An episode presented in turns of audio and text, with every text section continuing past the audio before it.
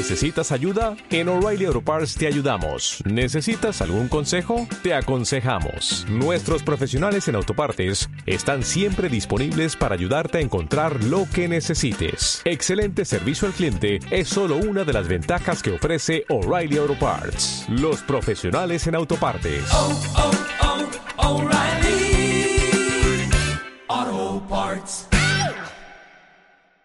Tributo. Historias que construyen memoria de la SOA. Con Cecilia Levitt.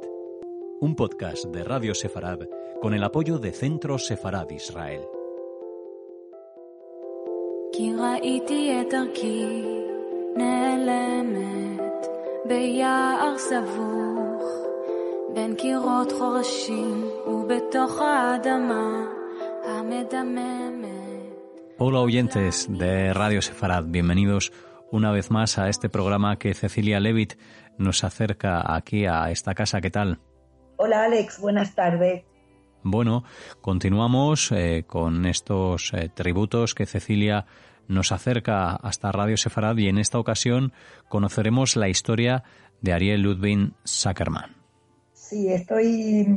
Todos sabemos que en estos días nos vamos a sentar todos alrededor de la mesa de, Pesach, del Seder, de nuestra Pascua judía, que es una fiesta como ninguna otra que simboliza la libertad y también es símbolo de la memoria, porque seguimos recordando un evento que ocurrió hace más de 4.000 años como, como si hubiera ocurrido ayer.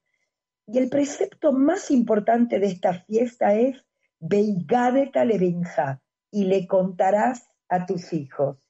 Em, en la época de la Shoah eh, se hicieron intentos eh, desesperados por llevar a cabo esta festividad tan importante, ¿no? Sin embargo, esto era realmente difícil, tanto en los campos como, como en los guetos, porque había una, una dura hambruna y también evitar comer la harina, comer hametz, era prácticamente imposible.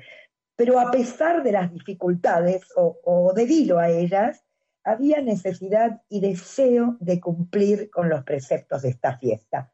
Y yo tengo en mi mano un libro que editaron hace ya unos cuantos años, en 1998, lo edita Yad Vashem, que se llama La Agadá de Pesach del campo de Gurs, y lo compré yo estando allí en Jerusalén. Hoy voy a hablar de esta Agadá que tengo en mis manos, voy a hablar de quién lo escribió, que es nuestro personaje y que es Ariel Ludwig Zuckerman. Contaros que él nace en Alemania en 1900, es hijo de Simón y de Enrique Zuckerman. En 1924, eh, Ariel se, se traslada a Bélgica, se va a establecer allí y se va a casar, tiene dos hijos y es un observante, es un estudioso de la Biblia, un estudioso de la Torah. Ahora ya en 1940 va a ser deportado al campo de Gurs. Voy ahora a explayarme y a explicar dónde está situado este campo y cuál era su funcionamiento. Pero ya les adelanto que es Ariel quien va a escribir una Agadá, que sabemos que es el libro que se utiliza en la Pascua judía, que nos guía en esta noche festiva, que nos guía con un orden determinado, con cánticos, plegarias, relatos, eh, que es un libro muy importante para llevar a cabo esta festividad. Y va a ser él, Ariel Zuckerman, que lo va a escribir, lo va a escribir a mano, eh, presumiblemente de memoria, a lo largo de muchos meses y bajo durísimas condiciones, ¿no? En este campo de Gus. No lo va a hacer solo, es cierto que él lo va a escribir, pero junto a él eh, va a estar el rabino Leo Ansbacher, que es un líder espiritual del campo y que va a participar, como digo, en la redacción de esta Agada. Deciros también que esta Agada fue distribuida a los prisioneros que celebraron el ceder allí. Esto un poco nos da cuenta ¿no? el aspecto religioso o, o tradicional ¿no? que caracterizó en gran parte la vida judía en, los campos y por supuesto también en los guetos. En el campo de Gurs, que está situado en los Pirineos, al suroeste de Francia, en realidad es un campo más en la cadena de campos de detención en los que estuvieron recluidos los judíos después de estallar la Segunda Guerra Mundial. Aquí hablamos de judíos prisioneros y no judíos que se habían establecido en, Francia años atrás. En el mes de octubre de 1940, concretamente, miles de judíos que habían sido deportados de Bélgica y de Alemania van a ser trasladados eh, allí, a este campo de Gurs, y se van a sumar a otros que ya se encontraban detenidos allí. Para hablar del campo de Gurs, decirles que eh, se construye en 1939 en Francia, pero el objetivo principal de este campo era acoger combatientes republicanos españoles y también voluntarios de las brigadas internacionales que tras la derrota de la Segunda República habían eh, traspasado la frontera con Francia y entonces a partir de 1940, ya cuando comienza la Segunda Guerra Mundial, este campo pasa a desempeñar la función de un campo de concentración. Por lo tanto, primero, como digo, llegan como en avalancha refugiados españoles que habían entrado a Francia por esa frontera. Eh, se hablaba en español mayormente en el campo. Eh, tiene una superficie de 28 hectáreas, tiene una única calle central y a ambos lados se cercaron como parcelas llamadas islotes. Hay siete islotes de un lado y seis del otro. Eh, estos islotes están separados por alambradas. nunca estas alambradas estuvieron electrificadas ni tampoco eh, hubo puestos de vigilancia. en cada parcela hay 30 barracones y estos barracones están construidos con delgadas eh, tablas de madera y están cubiertos con, una tela. Es decir, aquí no hay ventanas, no, se pueden proteger del frío y la tela lógicamente se va deteriorando ¿no? por, el agua y por la lluvia. Eh, los prisioneros duermen entre sacos llenos de paja eh, colocados sobre el suelo. Y en cada barracón llegaron a alojarse 60 personas. La comida es escasa, es pésima. Además, en este campo no hay servicios sanitarios regulares, tampoco existe el agua corriente, porque el campo además no está drenado. Eh, se ubica cerca del Atlántico, con lo cual hay mucho fango, hay mucho lodo. Em, el régimen de internamiento era distinto al de un campo de concentración, ¿no? de los que nosotros conocemos, porque aquí no se realizaban trabajos forzados, no hubo ejecuciones ni tampoco hubo sadismo por parte de los guardias. Em, la custodia del campo estuvo bajo mando militar hasta el otoño del 40 y luego, cuando Alemania ya ocupa Francia, este campo pasa a la administración civil al instalarse el régimen de Vichy. Bajo el régimen de Vichy se van a, encarcelar, a encerrar allí a judíos no nacionalizados franceses. Y de esto tenemos judíos alemanes, muchos de ellos habían escapado, ¿no? De la Alemania nazi cuando Hitler había subido al poder. Pero también tenemos gitanos, homosexuales, delincuentes eh, comunes y también indigentes. En 1940 van a llegar 6.000 judíos al campo de Gurs en una operación llamada la Operación Burkel. Allí van a estar un año y más de un millar de ellos va a morir, pero va a morir por enfermedades, por, por desnutrición y también por, por pesimismo. Eh, no era difícil huir del campo, porque las alambradas tampoco eran muy, eh, muy densas se encuentran aquí numerosos artistas, intelectuales, músicos, y se van a crear, por tanto, centros culturales en, las diferentes barracas. Incluso se impartían clases y charlas en este campo.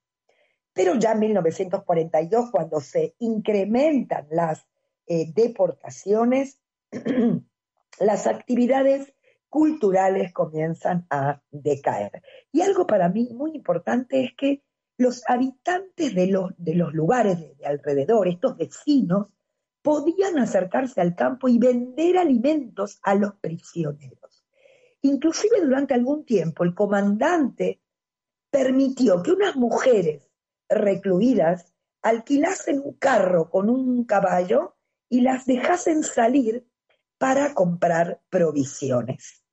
Había servicio de correo y también ocasionalmente se permitían las visitas. En este campo tenemos a gente muy conocida como es Hannah Arendt, que estuvo aquí, eh, prisionera, y también a Jan Amery.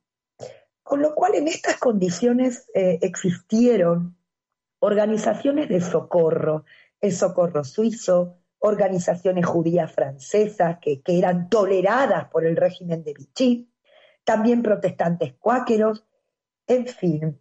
Eh, y ya llegando al 15 de febrero del 41 se va a sumar la obra de socorro a los niños, que va a instalar un puesto médico dentro del campo y va a obtener un permiso para retirar de Gurs a muchos niños y alojarlos en casas particulares en prácticamente toda Francia. Los judíos allí, eh, prisioneros, van a establecer un consejo espiritual. Es Ariel Zuckerman quien organiza en el campo clases de Biblia, clases de Torah, eh, clases de artesanía. Va a trabajar también en la enfermería, y por supuesto va a organizar las actividades culturales. Ahora no está solo, porque entre los prisioneros judíos se destaca el rabino Leo Ansbacher, el hermano de este, Mordejai, y un amigo en común, el doctor Pinjas Rothschild. Ellos tres se van a esforzar en, alentar ¿no? la esperanza, alentar el espíritu ¿no? de los prisioneros. Sin embargo, cada día desaparecen alrededor de 30 personas por hambre y por enfermedades. Aquí tenemos la figura de un rabino, que es el rabino Kappel, que en realidad es el encargado por parte del ejército francés y del gran rabinato de Francia eh, para entrar al campo y ofrecer ayuda. Va a ser él el que le va a proponer al rabino, a Leo Ansbacher, formar un comité de asistencia espiritual. Y ahora sí, Ariel Zuckerman es un observante, es un erudito, se dedicó a servir eh, las necesidades de los prisioneros y al mismo tiempo fue muy apreciado por los gentiles del campo. Y Pesach se acerca, y es este rabino Capel, el encargado, como digo, por parte del ejército francés y del rabinato de Francia, que consigue obtener unos 10.000 kilos de harina para la preparación de machot, este pan ácimo, para aquellos que aceptaron el peligro de renunciar por escrito a la pobre ración diaria de pan ¿eh? y arriesgándose así incluso a perder tanto la una como la otra.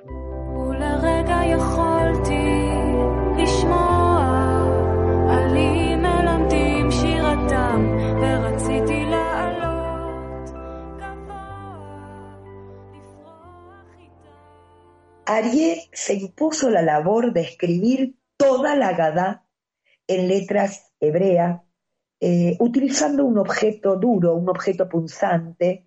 Eh, todo está en hebreo, en letras cuadradas, son cinco páginas, salvo, eh, hay unos cánticos al final que fueron impresos en caracteres latinos. no sabemos muy bien por qué, a lo mejor era para los que no sabían leer en hebreo. Luego voy a volver a este tema. Luego, esto que él escribe lo va a traspasar sobre un papel, en lo que hoy conocemos como una especie de stencil, y es el rabino Capel que va a llevar ese material a la ciudad cercana de Toulouse para que sea impreso en miles de ejemplares y de una fuente desconocida, como llegados por Dios, ¿no? Eh, llegaron utensilios de comida y de cocina nuevos.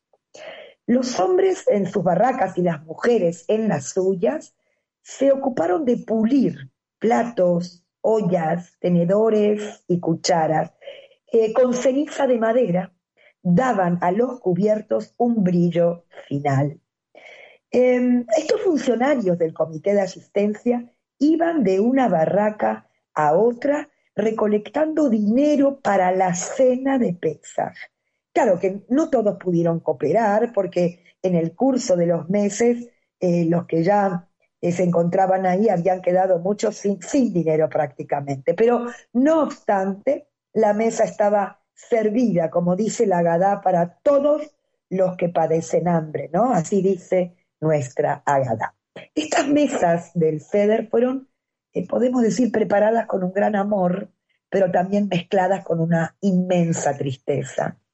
Dichas mesas de verdad que lucían quizás más festivas ¿no? que las mesas de grandes dimensiones que, que existían en las barracas de actividades culturales. Estas mesas fueron decoradas con el principal elemento de construcción del campo, que era el metal de latas de conservas vacías. Las velas, por ejemplo, ardían en estos candelabros de latas diseñados con el metal de Gurs. Solo podemos decir que las austeras bandejas del ceder contrastaban un poco con todo este brillo, pero el objeto más preciado eran las agadot, estos eh, libros, ¿no? que eran sencillos, como dije, que fueron escritos a mano, y ellos se van a convertir, inclusive después de la fiesta, en un tesoro, en un tesoro cargado de recuerdos que se va a guardar también con muchísimo cuidado. Como dije, la cena del Feder fue muy austera. Em, eh, por ejemplo, la gran mayoría recibió una machá, un huevo y un poco de verduras amargas. Algunos privilegiados recibieron eh, paquetes de comida y la compartieron con, los demás. Em, los cánticos fueron repetidos una y otra vez y también reflejan esto de ¿no? consuelo y, esperanza. Los miles de prisioneros de estos deportados eh, contestan, ¿no? Diciendo amén frente a cada, a cada plegaria. El cantor principal, Enoch, va, a entonar el Kadish, que es esta plegaria de duelo, y es el rabino Leo Ansbacher que va a hablar, va a dar una prédica, un sermón, ¿no? Y también una plegaria eh, llena de esperanza, él augura seguridad, felicidad. Habla en alemán y también en francés, en el idioma local. Eh, se entonó el Malé Rajamim, ¿no? Eh, el Eterno está lleno de misericordia. Y es el doctor Pinjas Rothschild eh, que escribe un testimonio acerca de los preparativos para esta Pascua de 1941. Y él dice, en ese momento, celebrando la fiesta de la Pascua en el campamento de Gurs, sentimos como si una brisa refrescante de la tierra prometida hubiera descendido sobre nosotros a través del desierto. Por la fuerza de su mano, Dios nos sacó de la casa de la esclavitud.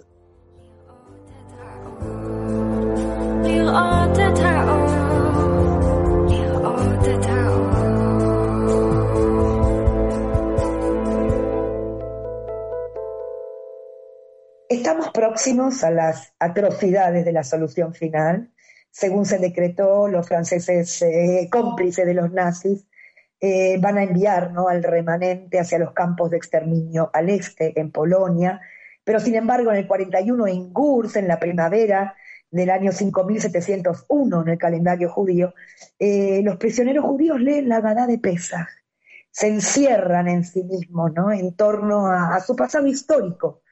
Em, y Ariel como digo, es el que escribe esa Gadá de memoria.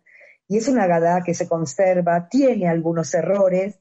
Em, y quiero contaros que Ari además es parte de la Hebra Kadisha, la Hebra Kadisha es una organización que se ocupa del enterramiento de los muertos según el ritual judío. Y esto, este, este comité existe dentro del campamento de Gurs. Eh, es Arie que es el responsable de este eh, servicio de defunciones. Y como dije antes, él supo conquistar un poco la simpatía de gentiles, de gente no judía.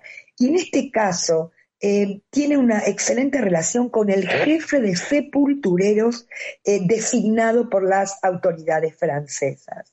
Y fueron estos quienes lo van a ayudar en mayo de 1942 a escapar a tiempo del campo, cuando ya Arié presintió ¿no?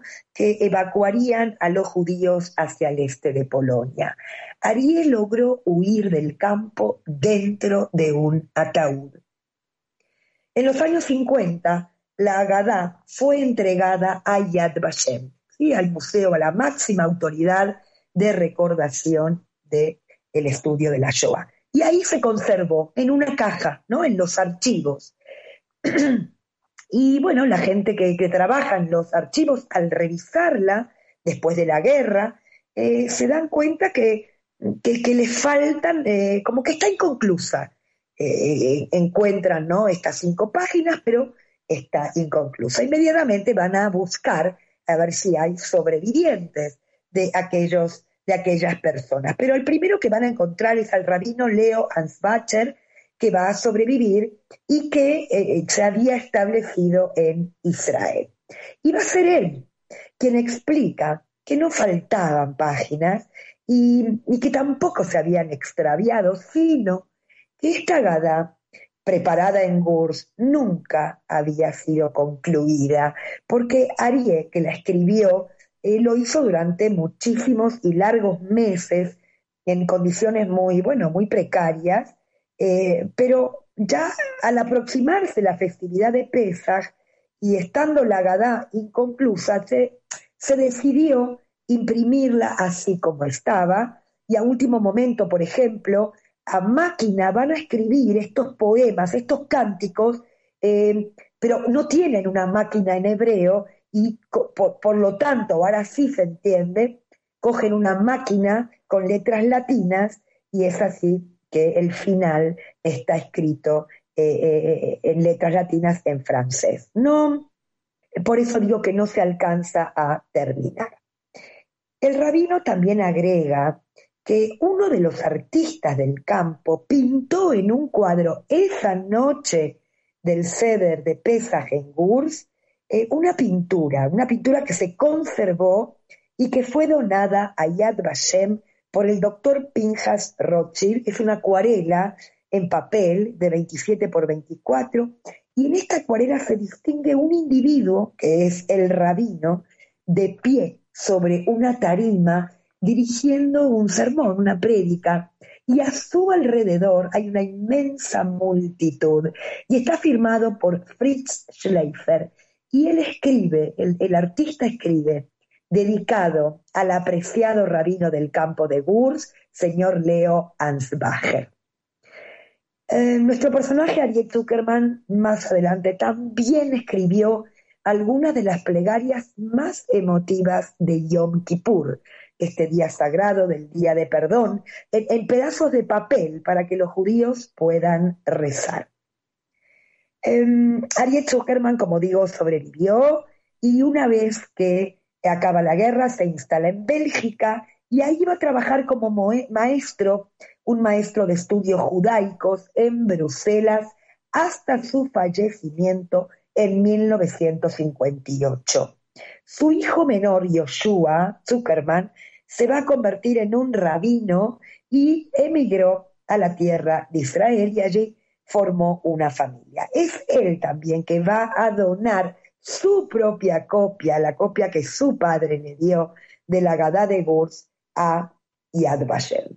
Y con esto me despido. Yo siento emoción porque tengo el libro, esta Gadá de Gurs, en mis manos. Lo voy a utilizar en esta noche de pesas la voy a, lo voy a compartir con mi familia, porque lo que nos demuestra sobre todo es em, esta fortaleza espiritual que los lleva a no claudicar, a, pesar de las circunstancias, a querer estar eh, a la altura, ¿no es cierto? y poder seguir festejando esta festividad cuyo símbolo, como digo, es la libertad y la memoria. Me despido con un Haga Pesach Kasher Besameach para todos y nos vemos la próxima semana. Pues nosotros, como siempre, agradecerte, Cecilia, que acerques este tributo aquí para Ariel Ludwig Zuckerman y desear también a todos los oyentes Hag Pesach Sameach. Y con esto, Alex, quiero dejar la canción de Manish Tanan, una versión muy moderna que también los puede acompañar en la noche del Ceder de Pesas. Muchas gracias.